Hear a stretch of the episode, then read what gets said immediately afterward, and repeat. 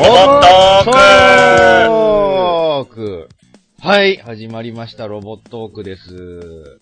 声みんなちゃんと出てましたかねえー、今日僕ここで喋るのが一番今日で初喋りなので、基本ね一、人暮らしの週末にやりがちなことをやめて。うん声の出し方忘れるっていうね。そうそうそう。うちとかさ、今コンビニとか行ってちょっと一応喋ってきなよ。う、いい加減ね、収録時間夜なんだけどさ、うん週末なんて誰とも話さないから、この収録の時に初喋りだから声がよく出ないみたいな感じが往々にしてありますよね。はい、そんなロボットークなんですけども。そんなって俺らは違うよ。そう。俺らは違ちゃんとお出うよ。かけしたのちょ。っと。はい、えー、というわけでですね、えー自己紹介をしないといけません。どうも皆さんこんにちは。パーソナリティのやすです。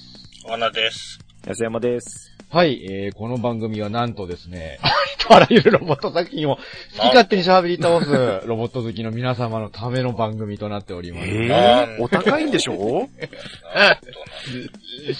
えー、さんも初めて説明しましたが、えー今回、ただいまお送りしている第38回、えーブース会はですね、赤といえばシャーの回をお送りしておりまして、えーこのコーナーはですね、えー〇〇といえばというお題で連想するロボットを皆さんに、えーお便り送っていただいて、えーその内容を紹介していくコーナーとなっておりますね。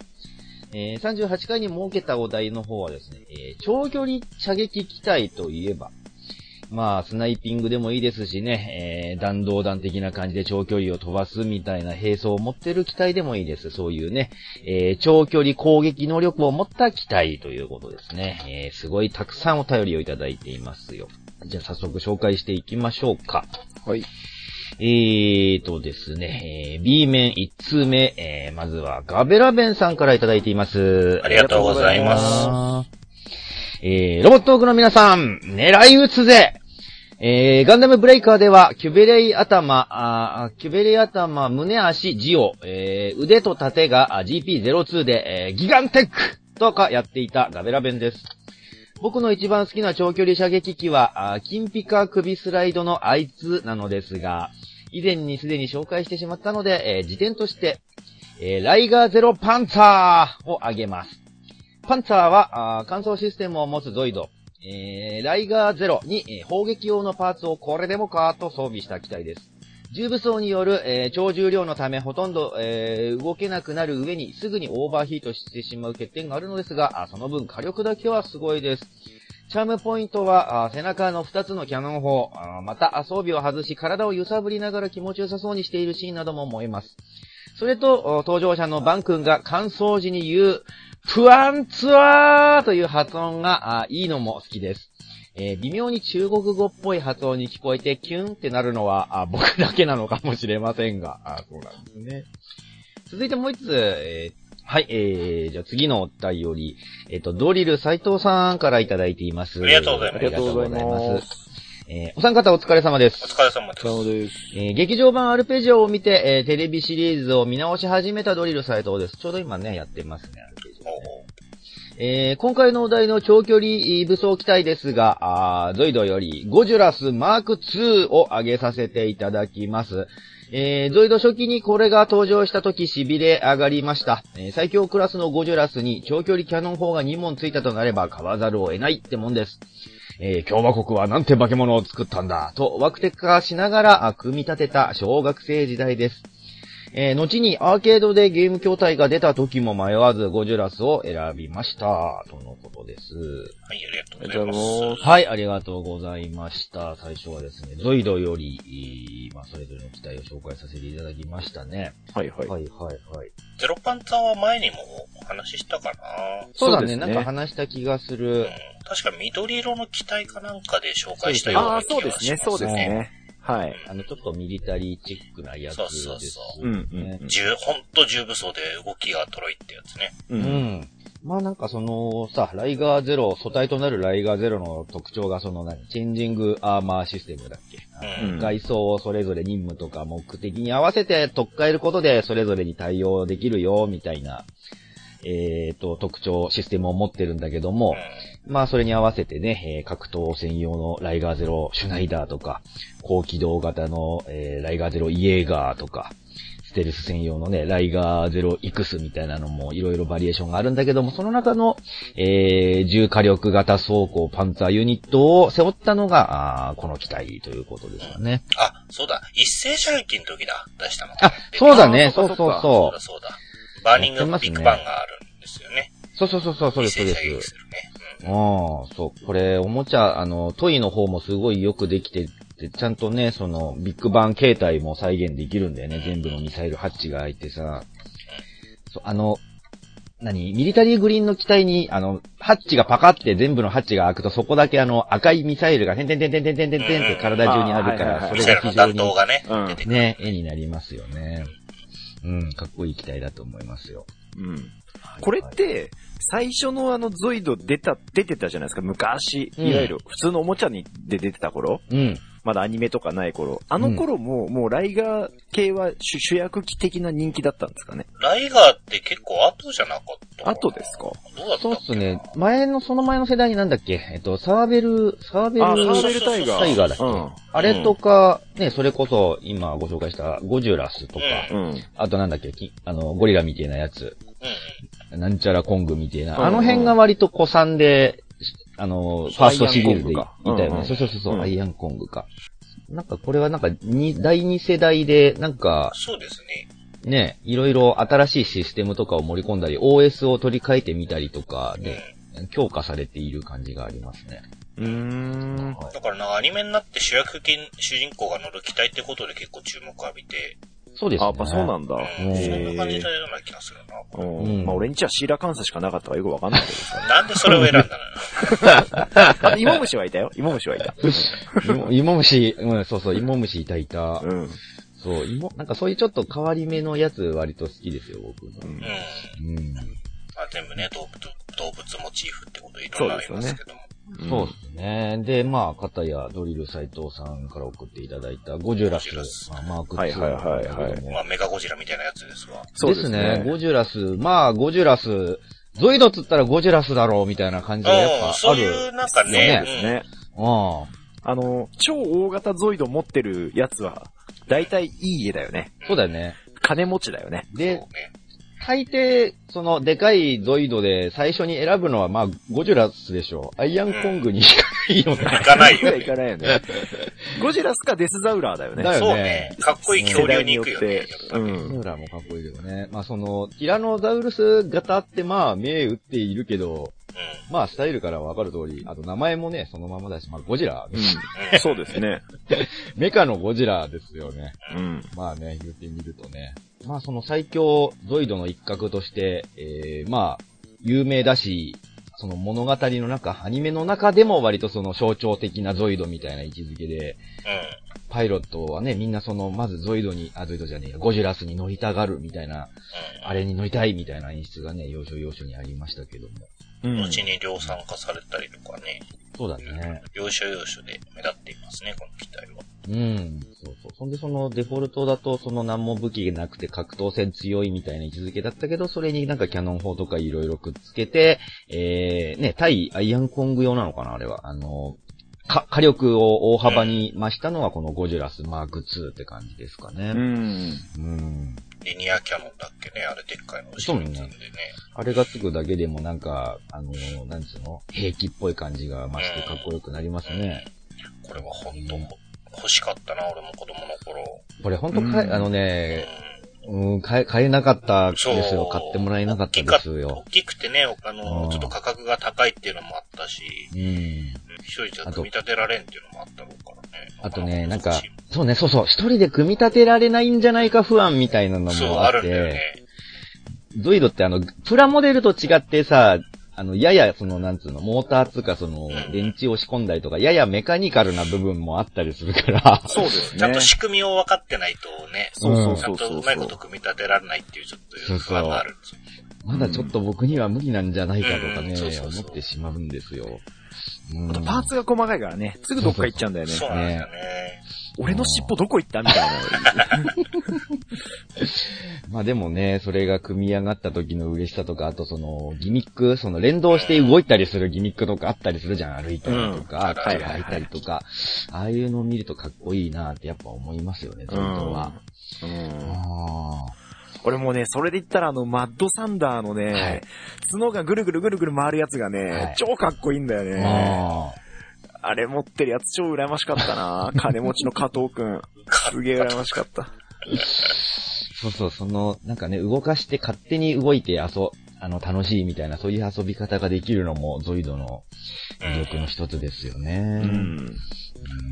前回話したあの四足歩行のアメリカで開発されてるやつあるじゃない？はいはい、はい。あれがもうちょっとこう進化して巨大化して人が乗れるようになったらこういうのできんじゃないの？ゾイドできますね。あれ大きくしたらもうゾイドができるかもしれない。ライライガーゼロなんたらができるかもしれないですよ。ねそうね。各国勢力がこう、ゾイドを作る時代が来るわけですよ。うん。すごいな。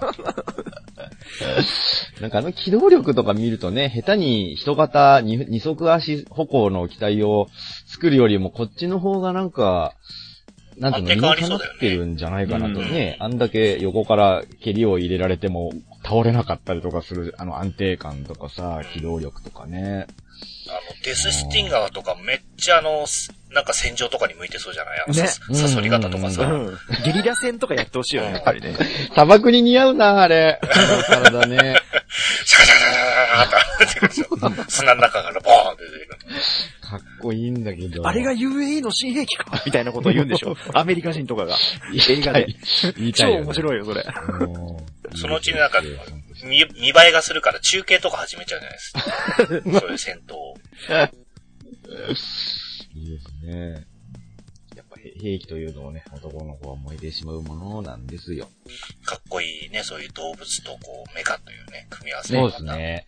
だってもう、恐竜なんて言ったら男の子絶対好きだからさ、もううん最初にね、その恐竜とメカを組み合わせた人、本当天才だなと思いますよね。かた、かた、もうただでさえ、そのでっかくて強そうな恐竜をさらにメカにしてしまうっていうねそ。うまあ、メカゴジラとかも言いましたけども。じゃあ、続きまして、次のお便りをまた2通続けてはい。紹介していきましょうか。はい。まあ、同じ作品ですしね。えー、まさかのあの、ゾイドが4通来るすごいね、。嬉しかったすよ。ごかったですね、今回は。みんなゾイド、そんなゾイド好きなんだねってそんな好思って。きなんだねって思った。で、言われてみると、ああ、確かになと思うんだよね。はい、えー、というわけで、じゃあ2通続けて紹介しますね。と私にいい考えがあるさんからのお便りです。はい、素敵なお名前ですね。コンボイ。はい。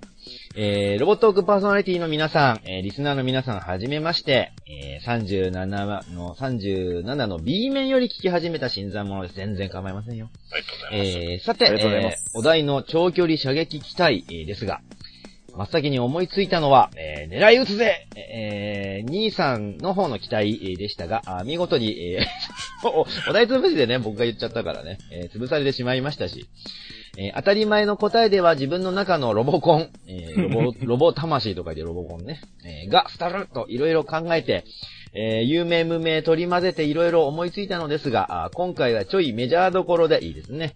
えーゾイドの、えーガンスナイパーを押したいと思います。ね。えー通常ゾイドはモチーフとなった動物を彷彿とさせる名前が付けられているのに、えーこの機体はあガンとスナイパーといういかにも狙い撃ちしそうなネーミング。えー射撃時には尻尾をピンと伸ばして射撃形態へ変形し、えーシートを倒してその上に寝そべってまさに、えースナイパースタイルで撃つなどなど、それまでのゾイドとは違う兵器感が漂う機体でした。劇中での使い方がスナイパーしていたのも良かったです。えー、押村区はおもちゃで射撃形態が再現されていないことと、あーできないんですね。え2機でただのあー重火器ゾイドとなってしまったことです。え2機のバトル形式ならスナイパーー形式の方が色々戦略的に使えるのにと思うと残念でなりませんでした。と、ちなみに3期以降は未視聴。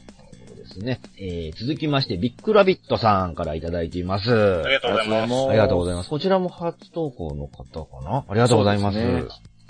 はい、えー、月から、あーあ、違うわ。ごめんなさい。えー、はじめまして、初投稿させていただきます。4月からあ社会人になるビッグラビットです。いいお名前ですね。えー、就活では、会場までの間、移動中にロボットトークを聞いて緊張緊張しないようにしていました。えー、かっこ一種のドーピングですね。えーさて今回のお題、長距離射撃機体といえば、ですが、私はゾイドより、ガンスナイパーをあげます。えー小学生の頃に、えー尻尾がスナイパーライフルになっているのを見てすごく興奮したのを覚えています。いいですね。HMM シリーズのガンスナイパーを2機作りましたよ。えー HMM といえばあ、デススティンガーが発売されるようですね。えー欲しいけど高いんだろうなぁえー追伸、ロボットークを聞いて会場まで移動した、あー公務員試験に見事合格しました。おめでとうございまおめでとうございます。おめでとうございまえーロボットークのご利益に感謝します。いやいや、そんなものないですよ。えーご本人ねその売り方でいこうよ、じゃあ。す。ああ、ご利益がある。いいね。今後、今後も。そうそうそう。あ、テスト受験会場の前とかに、あの、ろもう浪人しそうだな、こいつっていう風に門から出てきたやつに、これ聞くと来年受かるかもよ、つって。一枚、一枚どこぞの日だまりラジオみたいな感じ。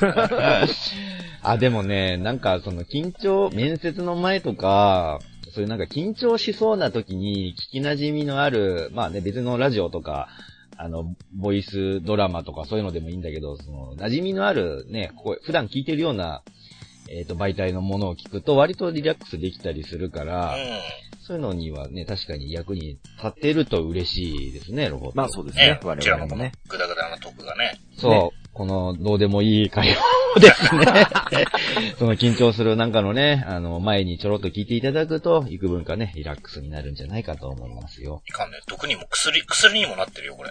そう、薬になっちゃったよ。毒にも薬にもなるらしい。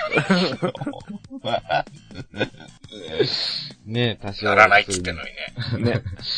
なると嬉しい、あなたはこちらの面接会場いらっしゃる前に何を聞いていらっしゃいましたか？っていうね。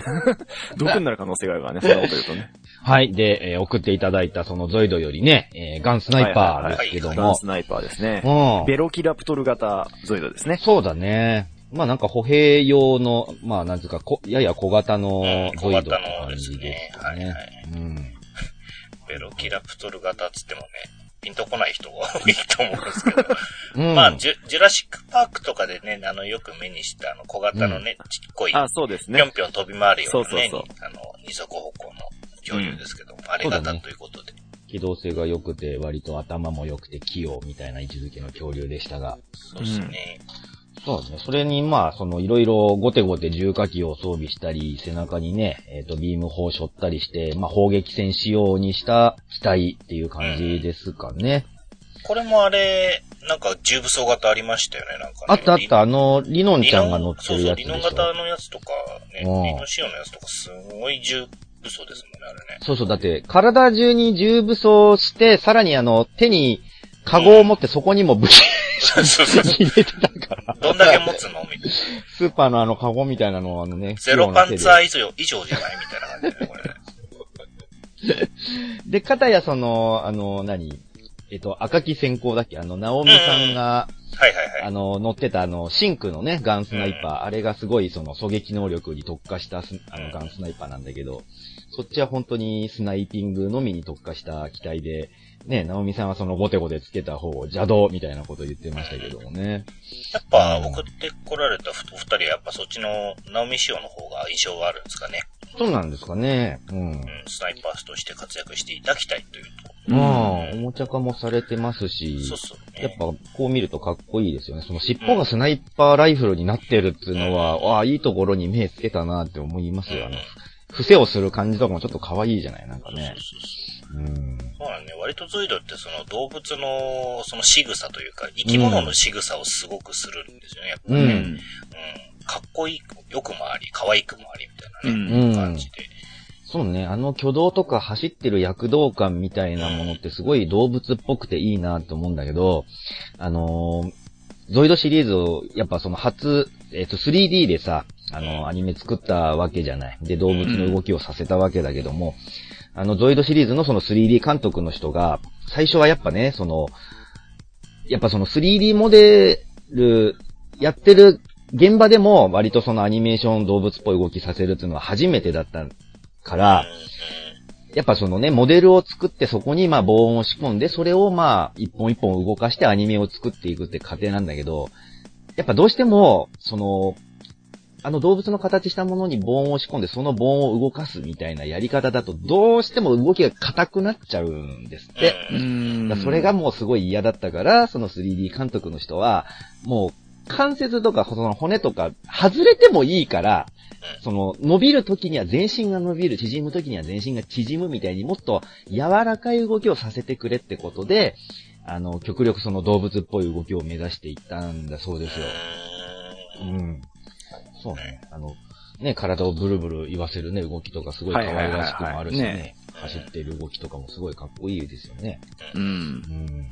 そう、あの、口を大きく開けて、こう、方向をこうね。はいはいはい。うん上に向かってね。そうそうああいうポーズとかすんごい映えますもんね。そうだね。で、ああ。そうどロボットでありながら生き物っぽくもあるそうそうゾイドのね、特徴的なところですよね。うん。あと今回来てないけどさ、結構やっぱゾイドって長距離のやつ多いじゃないですか。多いね。コマンドウルフとかさ、俺来るかなと思ったんだけど。はいはいはいはい、そうだね。来なかったんだよね。うんあの、真っ黒のやつ。うんブラックタイプのやつかな。うん。ね、リニアキャノンみたいなのを背中に積んでるのとかもあったしね。うん。でもなんかね、そう考えると、意外と今回多いなって思ったけど、うんもっと来てもよかったんだなって思うね、ゾイドってね。やっぱなんかそのロボットものだと長距離射撃機って必ずやっぱ出てくるからさ、特に昨今のね、そのリアル向けなロボットものだったりすると。うん。だからやっぱ多いんだと思いますよ、それだけ裾野はね。ね。うん。ゾイドそのアニメもいろいろシリーズ重ねていたけど、あの、トイ単体でもさ、背景にそのね、共和国側と帝国側みたいなのがあって、それぞれが戦争しててね、みたいな、そういう背景ね、年表みたいなのがそれこそあったりするのも、まあ、良かったですよね。そういうのは見てて楽しいですよね、なんかうね。ん。ね。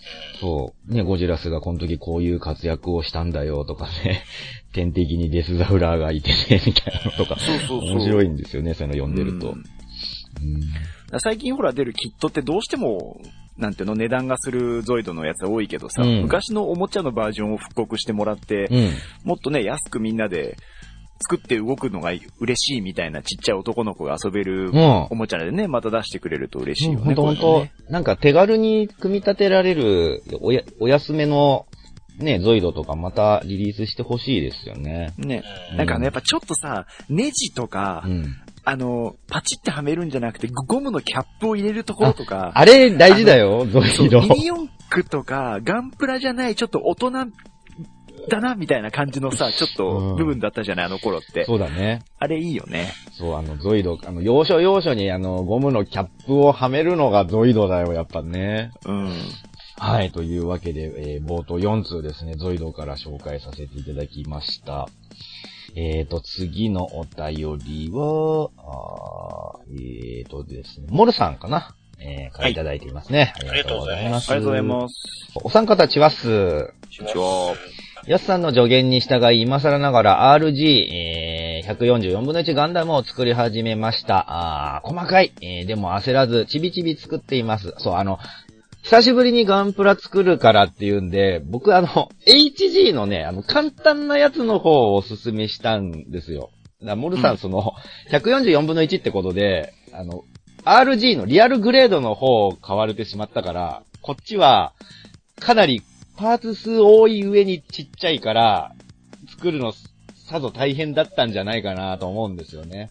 うん中身も作んなきゃいけないからね。そうそうそう だね今もうなんかね、あの、完成して次のガンプラ何作ろうかなみたいなことをツイッターでおっしゃってましたけど。うん。ああ、次のガンプラはぜひあの、HG のガンダム2.0をですね、おすすめしたいですそうね。なんだよ、そうなんだよ。HG がバージョン2.0が出るんだよね。うん。ガンキャノンがマッチョになってるやつね。ガンキャノンがなんか、これじゃない感があってさ、い割さ超不満だよね、あれ。ツイッターですげえ言ってるからさ。俺って、こんなのガンキャノンじゃないって、かっこいい立ち方をしてるじゃねえかっていう、そういうケチのつけ方をしてたから、ちょっとダイエットしたよね、あれね。ねなん。かね。ね。そう、かガンキャノンはダサくなきゃダメみたいなことを言ってたから、ガンキャノンにだってモテたいんだよ。そう、あないんかねつだって、頑張ってんだ。イケメンになっちゃってんだよね、ガンキャノン。うんガンキャノンはモテたらダメなんですよ。まあね、そんなバージョン2.0をおすすめしますけども。えーとですね、そんなモルさんから送っていただいたのはですね、えー、さて今回のテーマですが、えー、ワナさんの心の声が聞こえてきましたよ。えー、ここでこのテーマならあれだよね、とか、あー、かぶり投稿の新記録作りたいよね、など。えー、というわけなので、えー、皆さん、えー、みんな大好き、えー、シドニアの騎士から、えー、つぐもりの超高速団体加速装置、えー、装着仕様を挙げます。えー、長すぎて一発ずつごとに反動で、えー、つぐもりがくるくる回転しちゃうんですが、あ方針にしがみついて体勢を立て直し、もう一発撃って、えー、目標を見事撃破というのは、えー、谷風だけができるゲートでしょうね。えー、というわけで、えー、あとはワナさん、好きなだけ語り倒してください、とのことです。もう一つ続けて読んじゃおうか。はい。同じ作品から来てますからね。えー、もう一つ、エロテポドンさんからいただいています。ありがとうございます。ありがとうございます。ね、この間忘年会に来ていただきましたね。はいはい。えー、ロボットークの皆さんこんばんは。こんばんは。こんばんは。えー、改めまして、えー、はじめまして、えー、リュウ改めエロテポドンと申します。いつも楽しみに聞かせていただいているのですが、いかんせん僕は、ロボット作品ファンというよりは、ロボットークファンなので そういう人もいるんですね。えー、なかなかお便りを送ることができずにいました。が、今回のお題はロボットークをきっかけに知り、大ハマりした作品を押さずにはいられなかったのでメールさせていただきます。こういうの嬉しいですね。えー、それはシドニアの騎士より、えー、ハンシュ戦シドニアの、ハッシュ戦ね。え、正解は何？ハッシュ戦。ハッシュ戦うん。ハッシュ、ハッシュなのね？俺ずっとハンシュ戦って言ってたわ、今まで。の、えー、重質量法です。えー、重質量法、簡単に言えばでかくて重いものを猛スピードで敵にぶつけるわけです。えー、単純ですね。えー、しかし単純なだけに効果は絶大、えー、というわけではなく、当たったところで、えー、本体を倒すためのカビがないので、えー、とりあえず一旦お引き取り願うための時間稼ぎにしかなりません。えー、しかも、シドニアの最強装備である大質量第10質量法の使用には、シドニーや全体の重力コントロールを犠牲にしなければ撃てない割に、命中率も低いという、どうしようもない武器です。というか、ガウナが強すぎます。それでもロマンを感じてしまうのは、シドニアとガウナのパワーバランスのせいですかね。えー、それでは、お三方の放送、今後も楽しみにしております。とのことでした。ありがとうございます。はい、ありがとうございます。はい、ワナさん大好き、シドニアの騎士よりですよ。はいはい、あの、難しい単語がいっぱいでおなじみのシドニアの騎士でございます。はいはいはい。読めないよ、漢字。難しいです。そうね、あのー、まあ、極力そのカタカナを横文字を使わずにっていうのがね、うん、コンセプトにあるのでね。そうだね。うん、ほとんど出てこないんですけれども。うん、まあ、モルさんが最初に挙げた、えっ、ー、と、通語森が使っている、うん、森とかな？森とが使っている超高速団体加速装置。はいはいはい。うん、これはまあ、ロングバレルの、えっ、ー、と、あまあ、ライフルですね。あの、めっちゃ長いやつか。そうですね。すあの、キット化した時に、80センチ以上方針っていう あれです。そうですね。つぐもりの4倍の長さがあるそうです、そう。あったあった、あったね。そうそうそう。あの、昔、レッドミラージュが抱えてたバスターランチャーの絵よりも長くなったっていう、あの、評判のすごいやつです。ね、ロボット界で最長の武装なんです最長になったんじゃないですかね、さすがに、今回ので。まあ、そもそもこれ、まあ、アニメ見た方はわかりますけど、その、敵として出てくるそのガウナっていうのは、その、ガウナを元にしたそのカビという物質がないと倒せないというね、うんうん、難敵なんですけれども、それを、うん、とまあ、カビを量産することに成功して、それを弾丸として製造することに成功したので、こういう武器が、えー、使えるようになったと。うん、で、それで、まあ、長距離から、あの、ガウナの攻撃を食らう前に長距離から、これで退治しようと。うん。いうことで作られたこの超高速。まあ、本当にスナイパーライフルですね。そうですね。うん、で、これまあ取り外しもできるんですけども、一番最初使った時は、あのー、主人公の長手が乗っている、うん、17式森とのつぐもりですね。つぐもりだけが装備して、えー、シドニアから脱出した、その、戦争は嫌だって言って、別の星にこう、シドニアから出て行った人たちを助けるために、それを使ってあの、ガーナとうんうんうんうん対決したんですけれども、うんあれは、えっ、と、アニメで言うと何話かな ?8 話、7話、8話ぐらいかな？うん。うん、ですけども。で、ね、モルさん、あの、お便りにありますけれども、一発ずつごとに反動でっていうのは、これはあの、森戸との動機が取れてない状態で、あの、急遽発信させられたんで、はいはいはいはい。うん。うん。で、そういう仕様になっちゃったんですけれども、まあ、うん後半のね、あの、アニメの最後の方の戦いうん。だと、ぜえっ、と、全森戸が装備して、惑星型ガウナ、うん。みたいなでかいやつうんね、。そう、あそこに向かってこう、戦いを挑むっていうのをやってましたけれども、うん。谷風くんがさ、谷風くんが、あの、エースパイロットすぎてさ、あの、まあ、基本ガウナが強敵すぎて、もう、人類生き延びるの割と絶望的な感じなんだけど、そね。そのなんか、圧倒的な、なんか、ガウナに対して人類のアドバンテージはかなりこう、劣っているんだけど、その中にあって谷風くんはすごい活躍を割としてくれるじゃん。うん。この時のこの、ね、逃げてった人たちを助ける任務も割とさ、なんか、もうほっとけみたいな感じになるんだけども、それでも谷風くんは助けに行ってさ、最終的に、あれだっけ、谷風くんの方が、あの、帰れなくなりかけたりするんだっけ？この時。うん。そうだよねだったかな？うん、そうそう。いつも割とそのギリギリの状況下で、あの、無茶なオペレーションを毎回谷風くんは成功させているんだようんね。。そうですね。そう。そういうシチュエーションすごい、あの、かっこいいキャラですよ、谷風くん主人公ね。まあ、ね、いろんな秘密がある主人公ですけれども、それはね、うん原作とか読んでればどういういきさつがあるかっていうのはわかるんで。そうですね。で、えっ、と、エロテポトンさんが送っていただいた方が、シドニアの方ですね。シドニア本館の方の、はいはいはいということで、重質、うんえー、重質量法か。はいはいはい。これは、えっ、と、2話ぐらい、アニメだと2話ぐらいでうん登場したやつですね。うんあのーうんうんまあ、訓練生たちに、あのー小惑星にある氷を集めてこいっていううん。やつをやったら、そこにガウナが潜んでいて、初めて100年ぶりにガウナで遭遇したっていうね。あの時に、えっ、と、まあ、カビザシ、カビを装備したその森、あの、槍があるんですけど、うん。カビザシっていうね。うん。それを持ってないから、お前たち逃げろって言ったんだけども、長手くんはガウナをこう憎く思っているから、こう、立ち向かっていったところに、時間稼ぎにしかならないその重質量法と、本当に、うんなんていうの、円柱の柱みたいなやつを、うん。ドコーンとぶつけるだけなんですよ、これね。ううんん。で、その小惑星ごと破壊して、とりあえず一旦ガウナを遠ざけて、うん。で、次の、えー快適に備えて、いろいろ作戦を練るというようなね、うん。感じでしたけれども。まあ、あれも、なんかシドニア自体がさ、あの、まあ、漫画読んでてもそうだったけど、アニメで、なんかその大きさっていうの、シドニアの。はいはい。大きさがすごいこう、リアルというか、うんこんなでかいもんなんだなっていう描かれ方されてるじゃないですか。うん。もともとあのシドニアっていうね、ハッシュ船シドニアというその、物語の中心になっている宇宙船なんですけど、これ小惑星を改造して宇宙船にしてるんですよね。そうなんだよね。だから、なんか、船っぽくないっつうか、なんか、塊なんだよね。そうそうそう。なんか、分地、分地になんか粘土くっついてるみたいな感じなんですけど。あ粘土の部分が本体なわけでしょ？もともとの。そう、もともとあそこが小惑星なんです。あれが小惑星なんですよね。あれか、あそこに建造していって、これができたっていうそうだよねね、設定なんですけど。周りがなんか、氷かなんかに覆われてんだよね、確か。で、あの氷を、なんか、水に、溶かして水にして、中のいろんなものを賄ったりしてんだよね。そうそうそう、そういう風に生活ができるって、移動型コロニーみたいな感じですよね。はいはいはいまあ、コロニー一台も移動するけど、うん。本当に宇宙船型コロニーっていうんですかね。本当にね。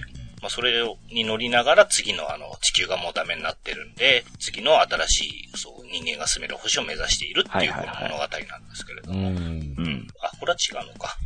いろいろね、ヘイクス粒子法とかもね、はいはいそうですねうんうん。まあそのね、シドニア本体もですね、あの、ピットロードから今度、えーキット化、キット化っていうか、うん。うん、なんか、一応完成品で出るっぽいですけど、でんだ。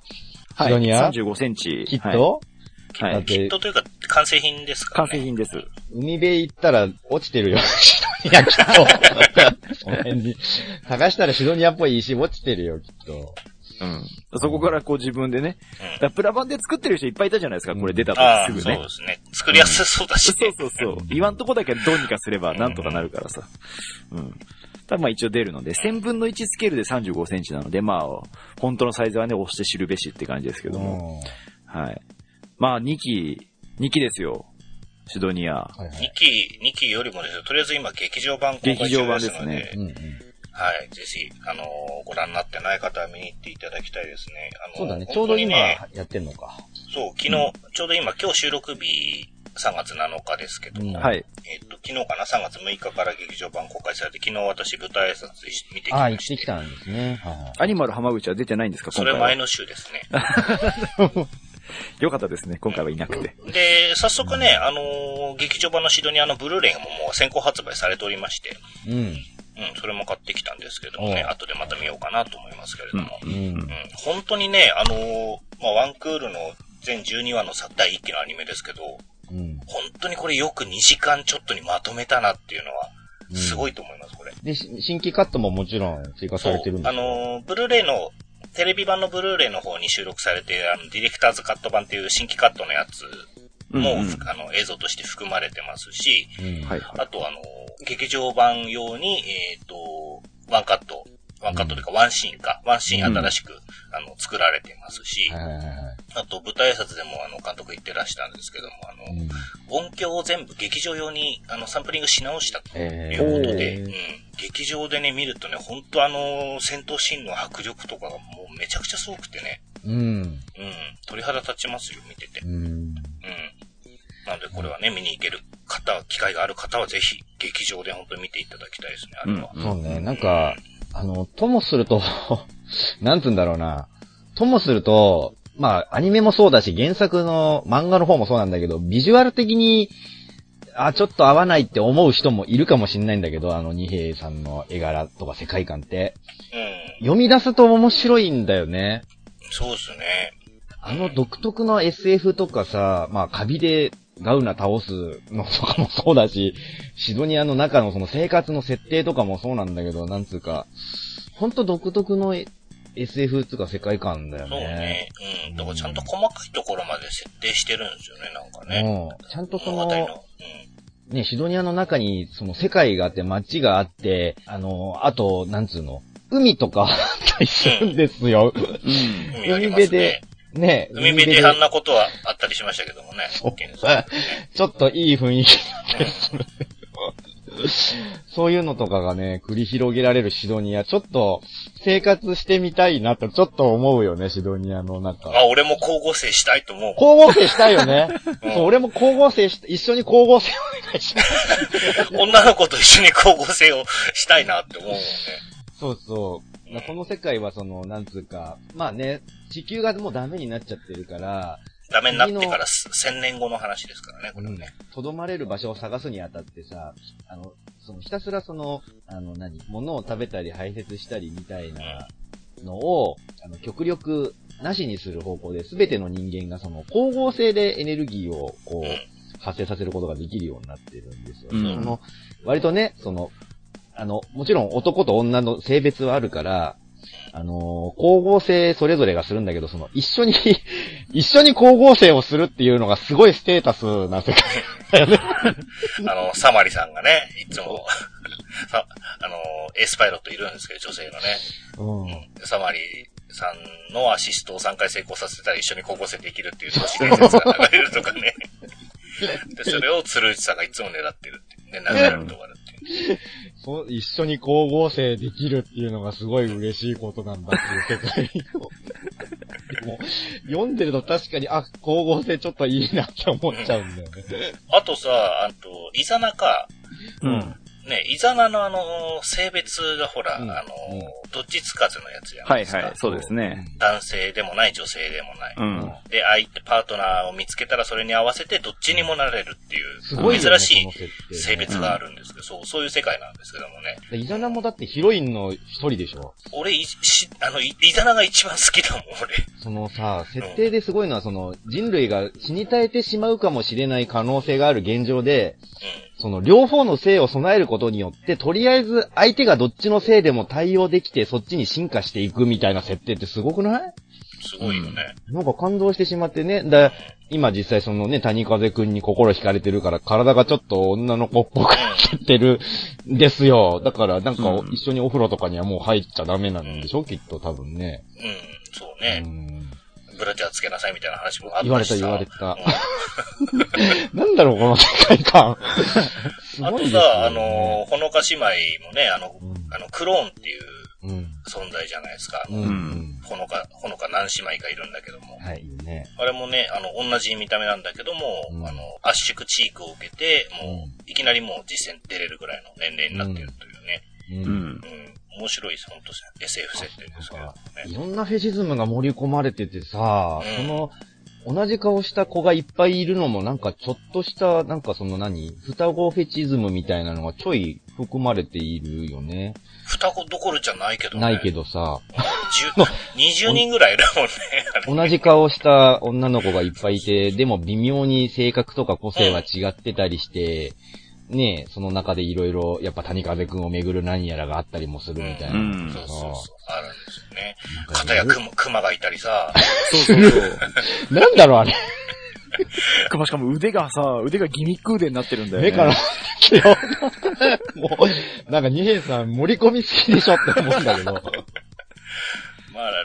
まあ、檜山ララーさんに関しては後々ちょっとね、最新刊ぐらいでいろいろね、うんその辺は明かされてはいますけれども、そうだねどういうことなのかっていうのをね。うんまあ、あとはまあ、第2期の本当の新ヒロインである紬ですよ。つむぎちゃんそうです、ね。うんもうほんとつむぎちゃんかわい、あのね、あのね、なんつうの？可愛く見えてくるんだよね。あの、触手の塊つうか、あの気持ち悪いのが。あれね、あの、お二人まだアニメ、あの2期のアニメ見てない？僕は見てないです。はい。あの私、あの、先行上映で見てるので、はいはい。うん何回か見てるんですけど、ほんとね、あの、動いてるあの、小紬っていう、まあ、一般的にあの、小紬っていうらしいんですけど、うんはいはいはいね、あの、チンコみたいな形したやつはないんですけども、あれがほんと可愛く見えてくる。可愛い、あの、なんだろうね、あの、まあ、なんつうの、目が、目と口がないおばきゅうみたいな感じなんだけど、いやわかんねえな、それ。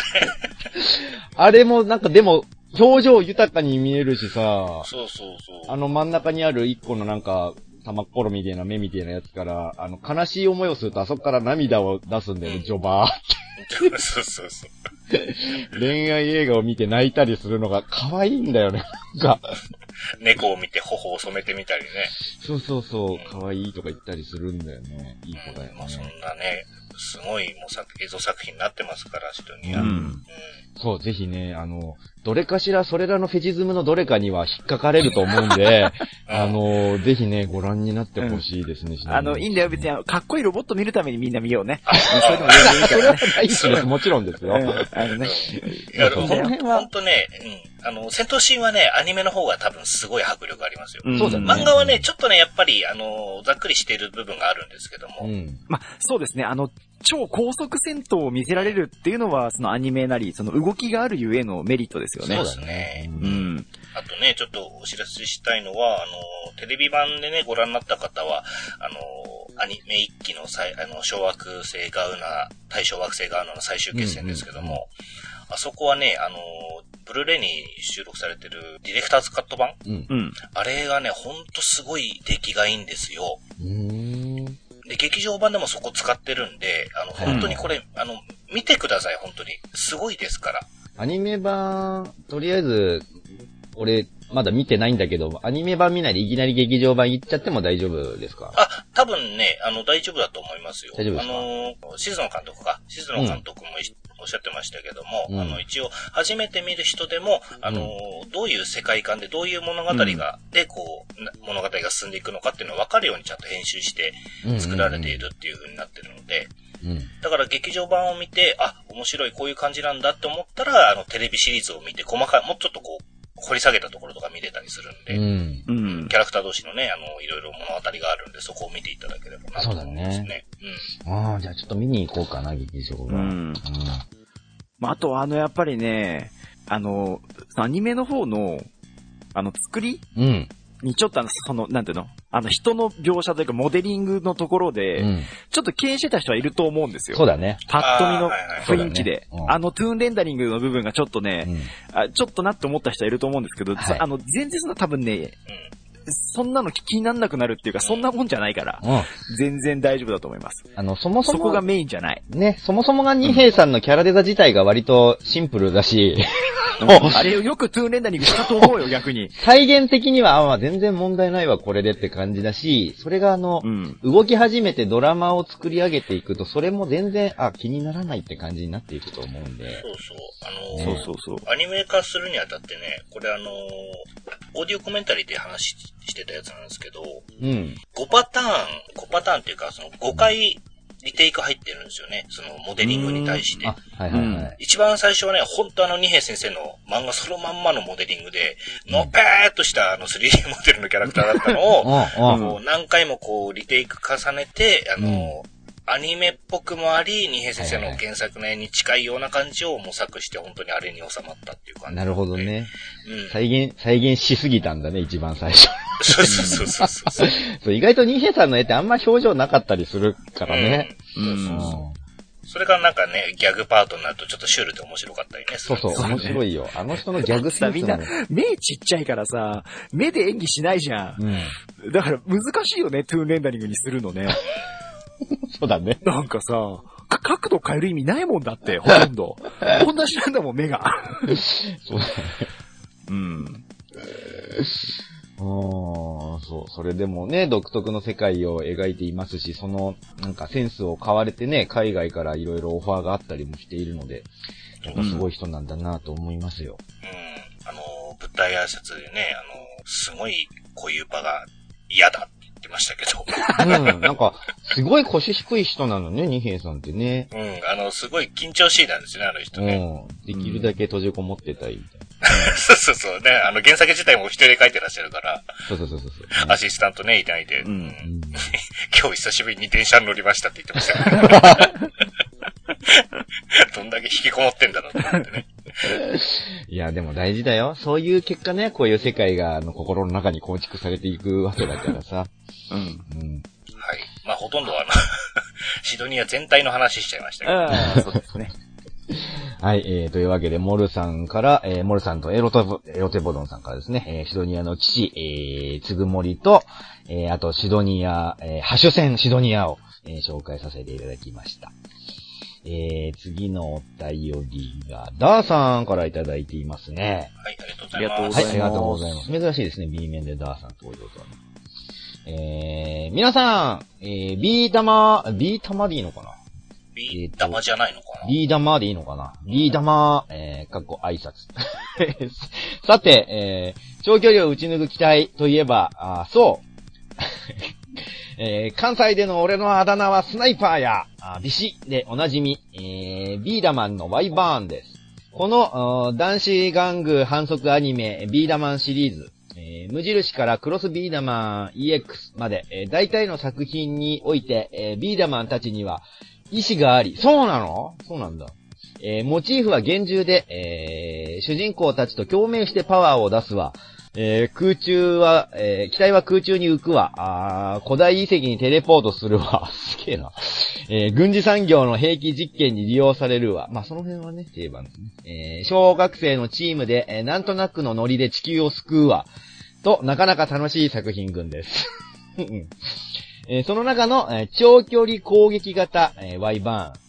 えー後半になるとどんどんカスタムパーツを組み込まれて、えー本体が埋もれていく、えーカスタムパワーアップ。え劇中では目標物まですごい距離があるのに、えービー玉をぶち当てます。あ、そこはやっぱビー玉を当てるんですね。えービー玉をぶち当てて壊します。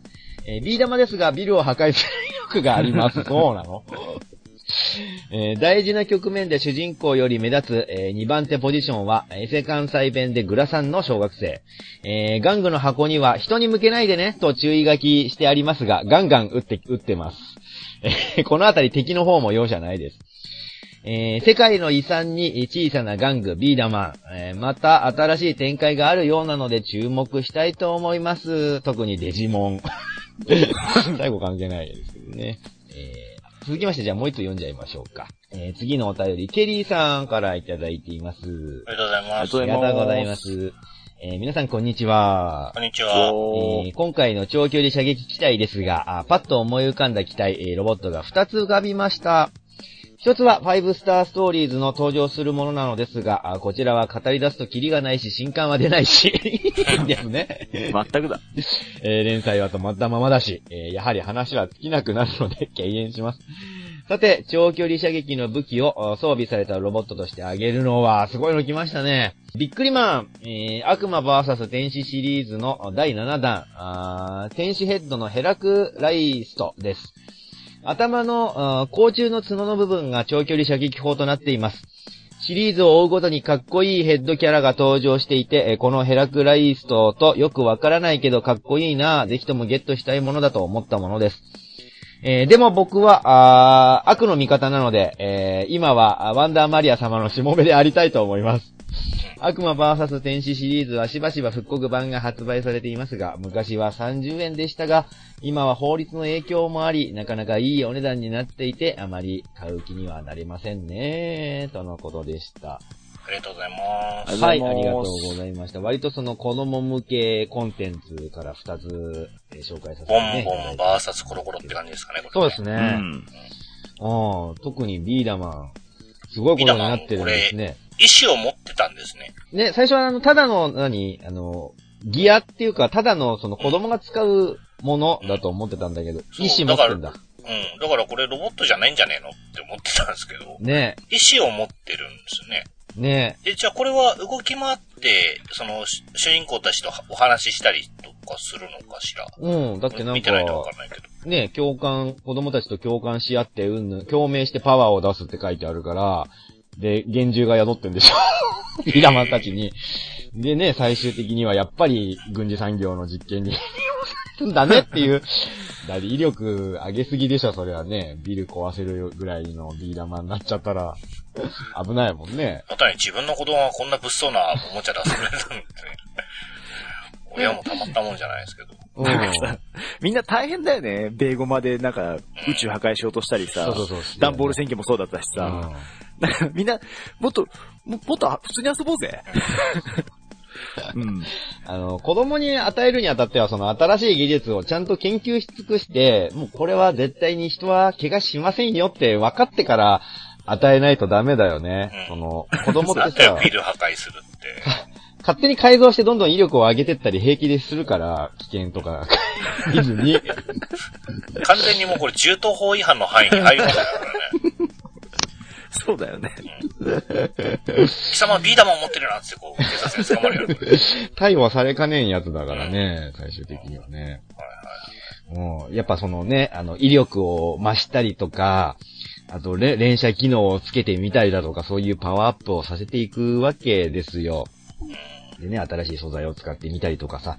で、その中で、まあ、その、あの、連射は効かないけど、パワー型で遠くまで届くのがこの Y 版タイプってことね。長距離攻撃型。で、使ってんのがこの関西弁の子だってことか。多分ね。まあ、正直見てないのでね。まあ僕も見ていないですね。はい、すいません。膨らましきれないでが。ですもさ、すげえいっぱいシリーズ出ているよ。3作品、しかも1作品が2年ぐらいのスパンでやってるから、それが3作品やってるから、相当子供にはヒットしてたんだろうなって思いますね。うん。うん。そうそう。だちょっと形もだってさ、ちょっと銃っぽい形に進化していったりしてるもんね。なんか、マガジンとかついたり、マガジンとかついたりしてるよ。もう、本来、本来の目目的とだんだん変わってきてる感じだよね。おー。あ、オハスタの中でやってたのね。そうなんだな。るほどね。うん。そっか、その当時、ね、ミニ四駆とかちょうどハイパーヨーヨーあたりのブームが来てた中に、そのね、競技玩具みたいなブームの中に、えー展開していった一ジャンルってことですね。そう、ハイパーヨーヨーがコロコロで盛り上がってた中、ボンボンはこっちで頑張ってたんですね。なるほどね。うんで、当時はまだ規制とかが緩かったから、だんだん威力がおかしくなってた わけですね。そういうことね。あ で、なんかその、ね、当の雑誌でもいろいろペットボトルを使って、えっ、と、連射機能をつけるとかね、大口径のビー玉を打てるように改造するみたいな記事を載せたりもしていたわけですね。うん。ビー玉時速40キロで飛ぶって書いてあるよ。結構な速さ。結構だね。結構です結ね。構だね、それ。ガラス玉だ道路とかでそれやったらすげえ迷惑だね。危ないよね、本当にね。。危ないいよ。はい。そして、片やコロコロの。片や、はい。ビックリマンですか。ヘラクライスト。はい。これまた僕、あの、申し訳ないけど、あの、ビックリマン世代じゃないんで、あ、そう。あの、え、そあ、そうですか？僕ね、その、あの、フックしなかったんですよ。チョコ買っては捨て、買っては捨てとかはやってないんですよ。ええうーん。あ、まあ割と年いってましたけど、集めてましたね。まあ、その、なんか集める感じはすごいわかるよね、確かにね。うん、そうね。ちょうどカード出すとか出始めの頃うん、そうですうん。ね。うんうんうん。ぐらいですね、時期的には被ってますね、多分ね。うん。うん。まあでもこれは、すごい、ね、あの、目の付けどころですよ。まさか、こっから来るとは思わなかったから。ううんん、そう、びっくりしました。ね本当忘れてた。うん。俺もお便りをもらって、あ、そうだと思って。う。うんん。これ長距離砲ついてたわ。アニメでも何回か出てきて、ね。やってます、やってます。はい銀河万丈さんの声なんですよ、これそう。そうそうそう。はいはいはいはい。そうなんです、そうなんです。すげえイケメンボイスなんですよ、だから。あれか、あの、ヘラクライストって要は、その、カブトムシみたいな角がついてるんだけど、その角が、あの、ヤマトの波動砲の形になってるんだよね。そうです、そうです、そうです。そうです。それがなんだだっけ？正波動砲、星のその波動砲っていうのかな？それが長距離砲っていうことね。そうそうそう。うんうんうんまあ、それ以前にあの、天使たちが作ったロボットっていう設定もね、これ割とあの、ね。うん。シールの裏にはちゃんとね、あの、書いてますけど、うん。うん。もういろいろバージョンアップしてるんですよね、これね、ヘラクライス。うん。確か。あのーまあ、ビックリマンそのシールの、何バージョンが増すごとにすげえパワーアップして、いろん。な新しいバージョンも出ているんだよね。最初はね、あの、イラストは普通にあって、バうんッバックだけキラキラしているシール、うんキラ、キラシールだったんだけど、うん。バージョンアップするとホログラムになって、元の色がわかんなくなったっう。そうそうそうそう。うん。あと最近なんかパズラ、パズドラとコラボして、ね、知らなかった、これ。俺もこれちょっと知らなかった。調べてたら出てきたんですけど。懐かしい人にはね、本当なんか。嬉しくなっちゃうよね。ビックリマン自体にはゲーム要素はないんでしょそのか、あの、シール同士で戦わせたりするわけではないんでしょないです、けどないです。うん、ないけどな、い無理やりやろうと思えばできますけど、うーん。基本はないです。今日はない。そう、これ、あの、まあ、いろいろ、ね、あの、そのレアなシールをめぐっていろいろ発生したのはニュースとかで知っているしさ、あの、よくバラエティ番組でその集めてるすごい人みたいなのが、登場してアルバムとかを見せてくれたりする中にもまあ当然ヘラクライストとかいたりするわけですよ、やっぱり。なんかそういうのをさ、そういうのの価値を知らない司会の芸人さんたちが、ギャグでそのシールを剥がしてどっかに貼ったりする感じ俺ほんとそういうのやめてあげてって思うんだよね。かわいそうだから。面白いのかもしんないけど、番組としては。ねえ、もうすごいんでしょうな。そのレア価値として。そうね。なんか昔そんなレアとかあんま意識したことなかったなそうなのまあそれうん。と、それこそ、まあ、キラキラしてるのは、まあ、あの、珍しいっていうか、そういう感じはありましたけれども、うんうん。キラキラしてるのがすごいのは分かったけど、普通にペタペタ貼ったりしてましたよね。してたしてた。てか光ってるやつも貼ってたよ。うん。あ、そうなんだ。なんかみんなじゃあうん普通にそうやって貼ったりして遊んでたのね。そうそう。もう学校のノいたしに、うん。あ貼ってたけどな台紙から剥がさずに集めてる子もいれば、あ、そうですね。もちろんそうですあね。のー、シール帳みたいなのにちゃんとこうペタペタって貼って集めてるっていう子もいましたね。うんあったな。なんかその子供の頃ってやたら何かそういうのをさ、集めたがる時期があってさ、僕もあの、ウルトラマンとか仮面ライダーとかの、なんかシールだかカードだかを集めて、それを、あの、はがき送ると当たるアルバムみたいなのはいが、ああ、そうですね。あそうったですね。一生は懸命集めたりしてたわ、やっぱり。はいで、い。セブンのパン野球チップス、とかね、そういうのもありまあっしたたあったあね。ったあったね、うんやっぱ定番なんだね、そういうのはね。うん。確かビックリマンもシール帳っていうかその、ありました、ありました。フォルダみたいなやつもね、あの、うん押したら当たるってやつありました。欲しくなるもん。そうそうありましたねあったそういうのはね。うん。俺だって未だにそれやっちゃってるからな。そういうの。未だにね、なんかラブライブのアルバム帳とか買ったりしてるから、まあそんなに変わってねえんだな、今もっていう感じしますけどなん。か、そうね、こういうものは廃れないね、なんかコレクションものっていうのはね。うんうんそれ多分それは日本人とか外国人も関係ないんだよね。向こうでマジック・ザ・ギャザリングをさ、やらなくても集めてるような人もいるわけじゃないですか。いるいる。向こうはほんとすごいからね。職業にしてる人。うんそう、あとさ、たまにツイッターとかで見かけるけど、そのビックリマンの絵柄を模して、そのアニメのキャラだとかをビックリマンシールっぽくこう描いてる人とかいるじゃないですか。うんあのさ、なんかああいうの誰だっけ？もいいよね、なんかね。あの、知り合い、えっと、ツイッターのフォロワーさんか、あの、なんか、えっと、ポッドキャストやってるどなたかだったかな？あの、お会いして名刺交換した時にさ、名刺がさ、びっくりマンのデザイン。はいはいそうでしたね。どなただっけ、あれ？ありましたね。あれすげえいいな。中尾さんとこの番組でね、やってらっしゃる方ですね。うん、うん。いいデザインだなと思ったんだけどね。オリジナルで自分でビックリマンのシールを作るっていうのね。うんうんうん。うん。いいよね、なんかね。そうね。いろいろ出てたよね、なんか、あの、ももクロのさ、びっくりマン。あったあった。ああ、とかとなんか、モンハンもあったし、モンハンもあった、モンスターハンターとかもそうあとね。モンハンはさ、ビックリマンっぽい絵になってたんですよ、でも。うん、なってた、なってた。北斗の剣はさ、そのままなん。だよね。北斗の剣は北斗の剣だからね。国王号とか普通にいるから。そう、北斗の剣があの絵になるんだなって思ってたのよ、俺。シールになるなら。それだったらね、全然違った。っと普通にハードだよって。うん。思っちゃった。そう、あと、初音ミクとかもビックリマンとか言てねああ、はいそうですね。ビックリマンね。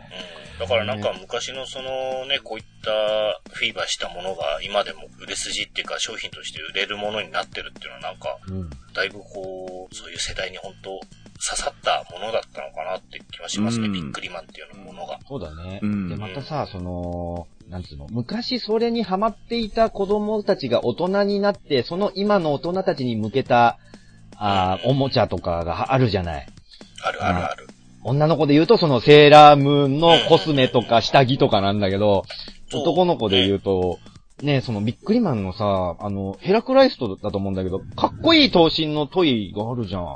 超合金かなんかじゃないかな、あれ。えー、あ、それ知らなかったな。八頭身ぐらいで、俺これ、かっこいいけどなんだろうなっていう、その、SD じゃないから全然わからなくて、すうんごいかっこいいのを見見かけたんだけど、そういうのとかね、その超合金だからやっぱそれなりのお値段するんですよ。か完全にその当時の子供たちが大人になって今の人たちに向けたやつだなって思うんだけど、うん。やっぱ一時代を作るとそうやって時代を経てさらに再商品化されるみたいな流れがあるよね。そうね。そうですね。だからその、ねこれ最初、えっ、と、お二人ぐらい、ずっとそうなのかな？二人ぐらいで絵を描かれてるんですよね。ちっちゃい会社なんですよ。これ絵を作ってるのは。そうなんだ。ロッテで作ってるわけじゃないので、はいデザイナーの人で、これだけをずっとやり続けてるんですよね。うんうんで、これに影響されてるデザイナーさんとかはたくさんいいて、っぱいいるよ。本当に。うん中村祐介さんってあのーなんだろうな、結構その、よく見る絵だと思うんですけど、うんうん。小説の表紙だったりとか、はいはいはい。CD の表紙だったりをやってる方とかも、もううん。本当それを見て、この絵は、ここ目指したり諦めたりっていう、それにこう、影響されるっていうところですよね。うんやっぱ、ね、この二頭身で、しかもこの絵で、なんかこう、ポップな感じでかっこよくて可愛くてっていうのはうんね、うんうん。すごい。そうだね。うん。何の、その、他のどの作品にもない、この味ですもんね、これね。味ですよね。これ見ても、本当あ、びっくりマンって思うもんね。思う。それがすごいと思うよね。言っても SD ガンダムはさ、ガンダムっていうものがあった上での SD 化なわけじゃないですか。そうだねオリジナルももちろん出てくるけど、でもなんとかザクとかさ、うんあるわけだけど、全然違うわけですよ。うん意味わかんないやつがいるわけじゃないですか。そうだね。でもなんか見るとさ、ほんわかもするし、想像もするし、うんちょっと怖いなって思うような絵もあるし、うんすごいよね。またいでんのはとかなんだよこれと思ったよね。ね、ほんとね。ヘルプさんとかもほんとヘルプさんだからね。どう見てもヘルプさん以外には見えないやつがいるからね。一本釣り大抵とかって何？って思ったけどね。ヘッドロココのロココって何なんだろうとかさ。ね本当、うんでもなんかその、ロココっていうところが不思議と言いたくなる感じでもある。そう、でさ、ロココ覚えててさ、世界史とかでさ、ロココ帳とかでさ、ヘッドロココなみたいなさ、ちょっと思い出したりすんだよね、瞬間。するする。うん。スーパーゼウスとかってゼウスにスーパーつけただけだからね。そうですよ。あかんのじゃないかな、国によってはそういうの大丈夫なのかね。怒られそうだよね。サタンマリアとかもうめっちゃアウトな気がするけどね。うん。そうね。まあなんか日本ならでは、日本で生み出されたものだなって感じするね。うん。まあ今でこそいろいろね、なんかあの、死んだ万象チョコとかな、いろいろな、みあたいなのあそうですねりますけどもね。うん。でもなんかちゃんと流行ったのって、キャプテン、あ、えっ、と、ビックリマンの後さ、ラーメンバーが流行ったじゃないですか。はいはい。懐かしい。うん。とかはあったけどさ、ちょっと、そういう意味でやっぱこう、ビックリマンがやっぱ一番強いよね、未だにね。強いと思う、そうだね本当に。アニこメにもなれ系でったし最ね。最強はビックリマンでしょ？間違いなくね。うん。うんね何があってもビックリマンがまず元って感じがするもんね。そうだね。そうですね。ううん。今、ネットでいろいろ見てるけど、シャーマンカーンとか、お前誰だよ？なんだろう、これって。ね。そう、絵柄見てるだけでも楽しい。楽しいよね、本当に、ね。楽しくなっちゃうよね。初期はまださ、そのシンプルな感じなんだけどさ、徐々になんかこう凝った感じが出てくるとそうそうさ、すごいんだよね。だって当時、新しい第何弾が出たとか言うと、もう、あの、前のやつがもう出荷なくなっちゃうから、はいはい。買い占めに行くんですよ。あ、なるほど、ね。新しいの出たら、まだ揃ってないからっつって、あの、前の段のやつをこう買い占めたりとかね。わあそこなら売ってるとか言って走り回ったりね、したもんですよ。それやるわ。やっぱやるね。いつの時代でもね。今の一番くじと同じですよ、だから。うん、そうっすね。うん。そうそうそうそれの先駆けだよね、これはね、びっくりだね30円だしね、うんお菓子もついてて美味しかったしな。そうで、おお菓子はね、あの捨てずに食べ、食べなきゃダメですけどね、これはね。ほんと食べなあの、いとダメです大人になってもね、あの、リメイクとか買って、お菓子を捨てちゃダメですよ、本当みんな食べよう。あのね、お大人になるとね、いいなって思うのは、あの、ウエハースの部分を、あの、周りにいる他の社員さんに分けられるっていうのがあって、どうぞ。甘いものどうぞって分けられるっていうのがあってね、あまあね。会社だといいなって思いますね、そういうのね。当時ね、佐々木くんがね、はい。佐々木くん？う誰？友達の佐々木くんとね、一緒にね、ビックリマンを買い占めに行ってたんですよ。で、まあ、バクバク食ってるわけですよ。ビックリマンチョコをね。まうんあ、あれ結構美味しいじゃないですか、ピーナッツ入ってて。美味しいそうだ、うまいよね。バキッつってうん、どうした？っつったら、前歯が欠けたっつって。びっくりマンに負ける前歯が。うん。そうそうそうそう。そんな感じでした。はい。まあ、そんな思い出のあるビックリマンでした。そうだね。結構これ、これに、あの、いろいろ思い出を持ってる人も多いんじゃないかなと思います。うん。うん。はい。えー、というわけで、そろそろね、お時間の方がだいぶ来てしまったので、そのままじゃあエンディングに突入しましょうかね。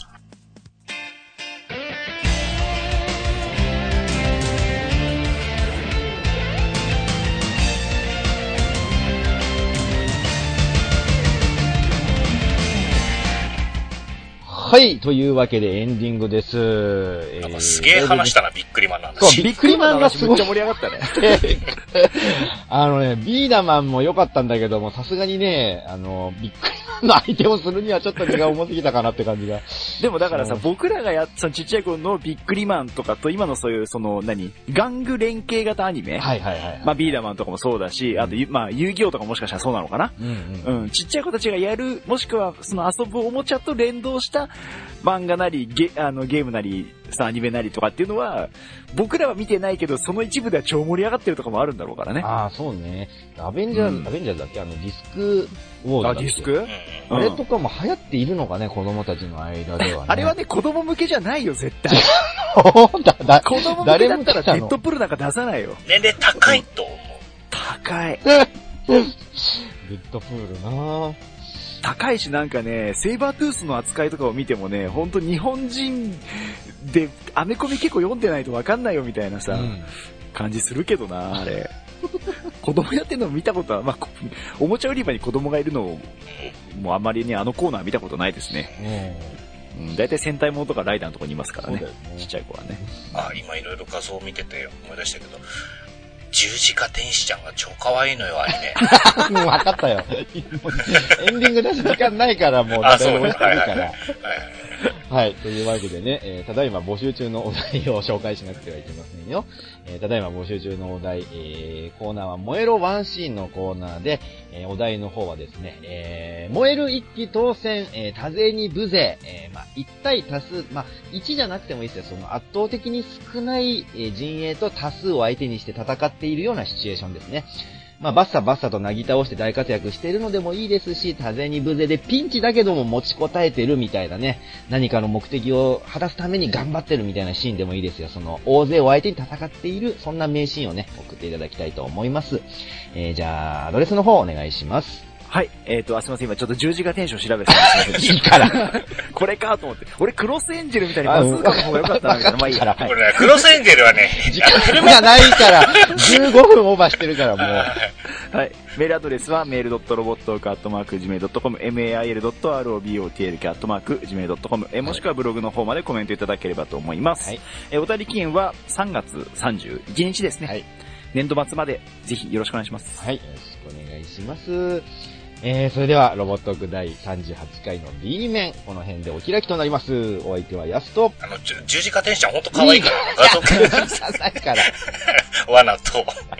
うん。まあ、遊戯王だとやっぱ、ブラックマジシャンだよね。うん。安山でした。はい。というわけで、えー、ロボットーク次回38回の C 面をお楽しみに。さようなら。さよなら。どこカットするか考えようね。